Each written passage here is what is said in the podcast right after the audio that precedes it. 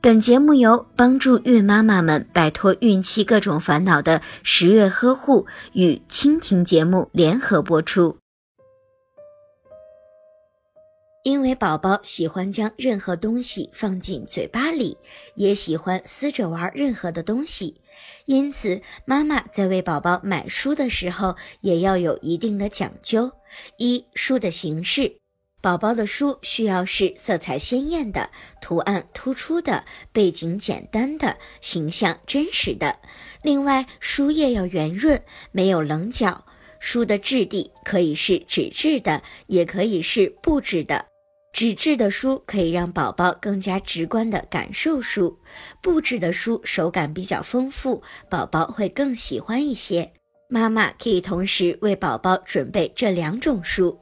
二书的内容，宝宝的书内容要简单，可以是小动物、水果、家具、人物等适合宝宝认知和写实的图形，也可以是可爱的卡通图案或者是数字。